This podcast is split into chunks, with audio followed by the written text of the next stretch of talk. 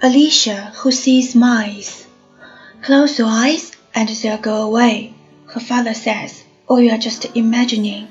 And anyway, a woman's place is sleeping so she can wake up early with a tortilla star, the one that appears early just in time to rise and catch her hind legs hide behind the sink, beneath the four-claw tub, under swollen floorboards nobody fixes, in the corner of your eyes.